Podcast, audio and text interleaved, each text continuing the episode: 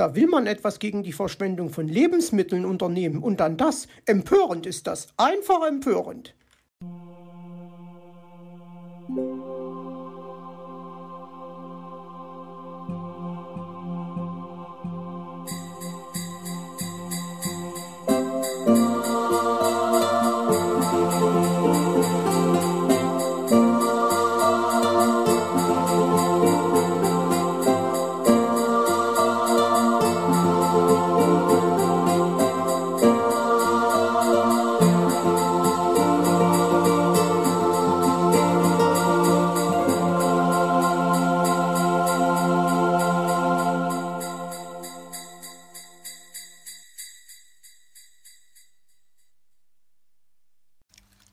Harte Zeiten.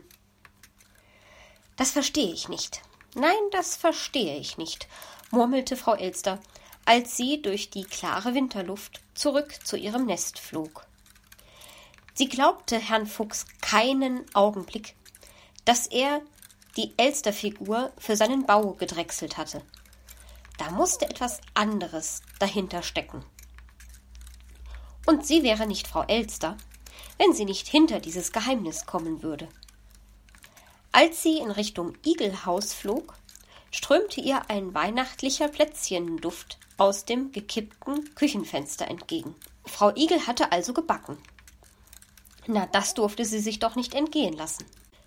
Wieso nicht zwei nützliche Dinge miteinander verbinden? Sie konnte Frau Igel gleich einmal fragen, ob sie vielleicht wusste, wofür Herr Fuchs eine Figur von ihr brauchte und dabei von den Plätzchen naschen. Also nichts wie hin. Du Borstel, gib mir mal die gelbe Farbe, bat Mauz. Och, gelb brauchst du jetzt auch noch?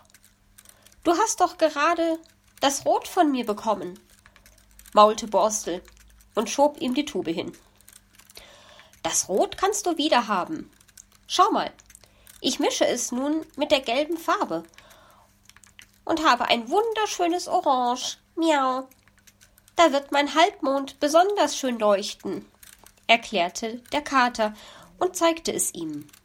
Der sieht in unserem Weihnachtsstrauß bestimmt besonders schön aus, sagte Borstel. Sag mal, kann ich was von deinem Orange haben? Dann könnte ich die Glocke hier so schön zum Leuchten bringen.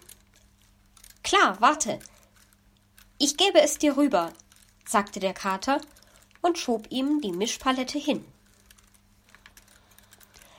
Mein himmelblaues Herz ist aber auch hübsch geworden. Nicht wahr, Putzi? fragte Hoppel das Eichhörnchen. Ja, das finde ich auch.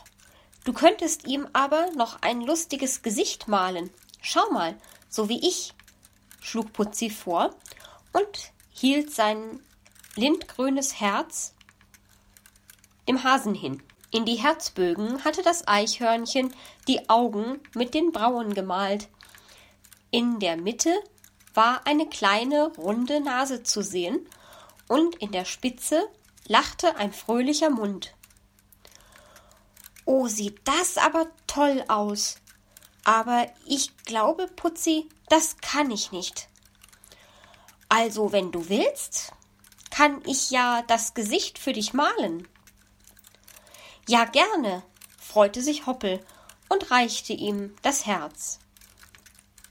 Seht mal, ich habe einen kleinen gelben Stern auf meinen roten Stern gemalt. Er ist genau in der Mitte. Was sagt ihr nun?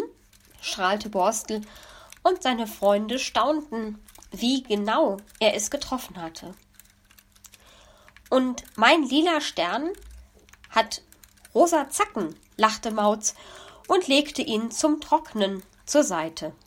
Mein mintgrüner Schweifstern mit den kleinen roten Tupfen braucht sich aber auch nicht zu verstecken, präsentierte Putzi seine neueste Kreation. Ist der aber schön geworden, lobte Borstel. Lasst uns doch mal Türkis mischen, schlug Hoppel vor. Ich wollte schon immer mal eine türkise Glocke haben. Gut, dann brauchen wir jetzt grün und blau, sagte Mauz. Na, und ein bisschen weiß. Es soll doch leuchten.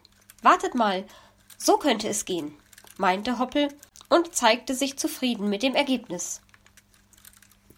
Schau mal, Mutti, wenn ich eine Mütze in dieser Farbe hätte, dann würde ich sie auch aufsetzen und niemals nicht verbummeln, ganz bestimmt, versprach Borstel mit treuherzigem Augenaufschlag und zeigte ihr das Türkis.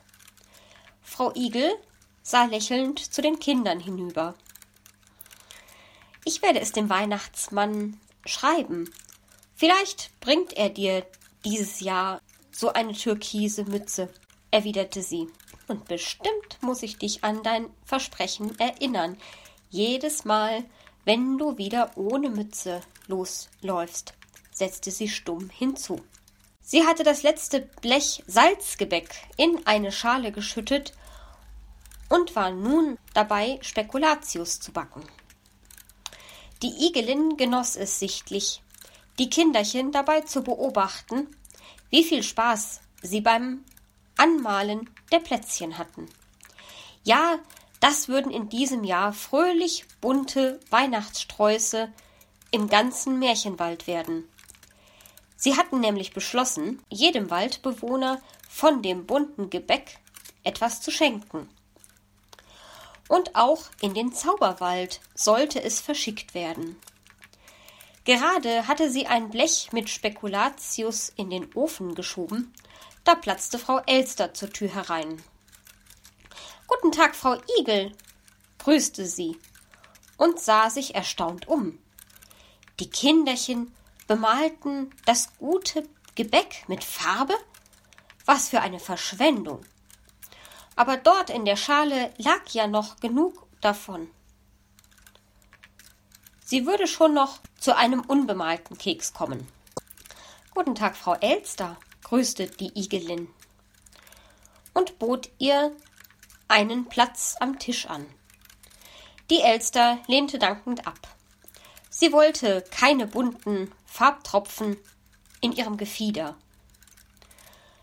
Frau Igel, stellen Sie sich vor, der Herr Fuchs hat eine Figur von mir gedrechselt.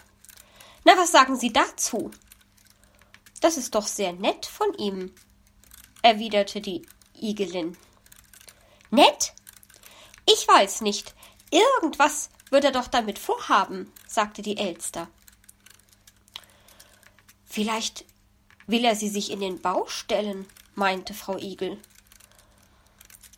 Das hat er auch gesagt, aber ich kann es nicht glauben. Irgendetwas Geheimnisvolles passiert hier, und ich muss unbedingt wissen, was es ist.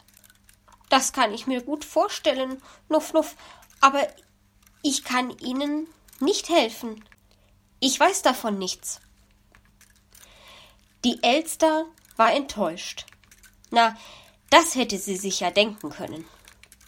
Frau Igel kümmert sich um die Kinder, arbeitet im Haus. Woher sollte sie die Zeit nehmen, sich mit wirklich wichtigen Dingen zu beschäftigen? Frau Elster, sagte sie entschuldigend, ich muss mich jetzt um meine Spekulatius kümmern. Und damit wandte sie sich dem Arbeitstisch zu. Komisch, dachte die Elster. Bäckt Kekse, lässt sie von den Kindern mit Farbe ungenießbar machen und bietet ihr nicht einmal einen der unbemalten an. Borstel hatte sich gerade eine Glocke aus der Schale genommen. Na, sie würde sich jetzt auch eine Glocke nehmen. Jawohl. Die Glocke war besonders groß. Aber da war ja ein Bindfaden durchgezogen. Was sollte denn das? Na gut, den konnte sie ja ausspucken. Also her damit und herzhaft zugebissen. Ach du steinhartes Weihnachtsplätzchen, schrie sie auf. Hilfe! Ich habe mir den Schnabel verbogen. Vielleicht ist er sogar gebrochen. Sind das Schmerzen? Frau Igel fuhr erschrocken herum. Aber was haben Sie denn? fragte sie besorgt. Die Plätzchen, die sind ja hart, wie Kieselsteine, beschwerte sich die Elster. Aber das ist doch Salzgebäck. Das kann man doch nicht essen, lachte Borstel. Das muss man bemalen.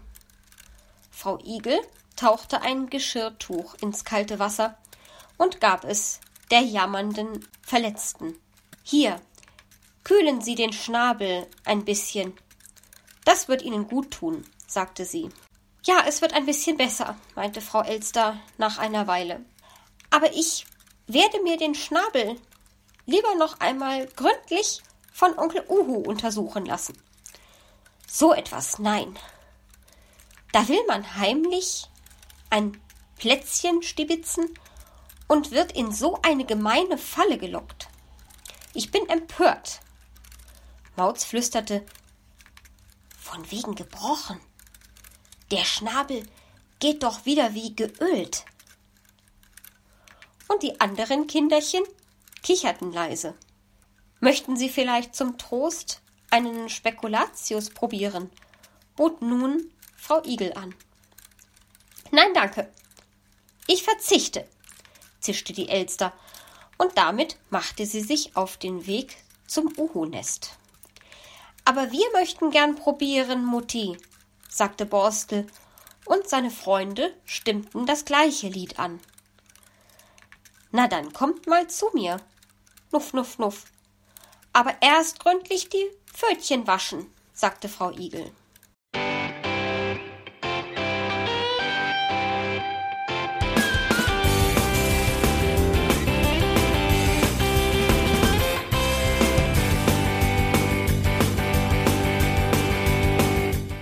Das war Irgendwasser von Blinzeln.